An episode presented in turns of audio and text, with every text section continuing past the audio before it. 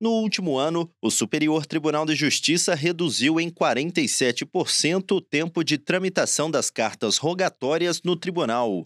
O instrumento é utilizado para que a justiça de um país encaminhe pedidos de colaboração do sistema judicial de outro país na execução de atos processuais em seu território, como a citação da parte ou a tomada de depoimentos.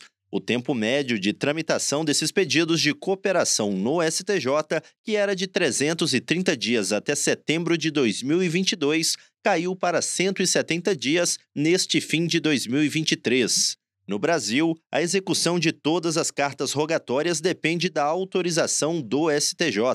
O tribunal recebe uma média de 110 pedidos de cooperação por mês, a maioria de Portugal, responsável por mais da metade de todos os pedidos desse tipo enviados à Justiça brasileira. As medidas requeridas com mais frequência são a citação da parte que está no Brasil ou a notificação para a ciência de algum processo em trâmite no exterior. Além disso, o Judiciário brasileiro é solicitado para ajudar na coleta de material genético para testes de DNA, na oitiva de testemunhas e na elaboração de relatórios para serem usados em processos de outros países, entre outras providências. Do Superior Tribunal de Justiça, Tiago Gomide.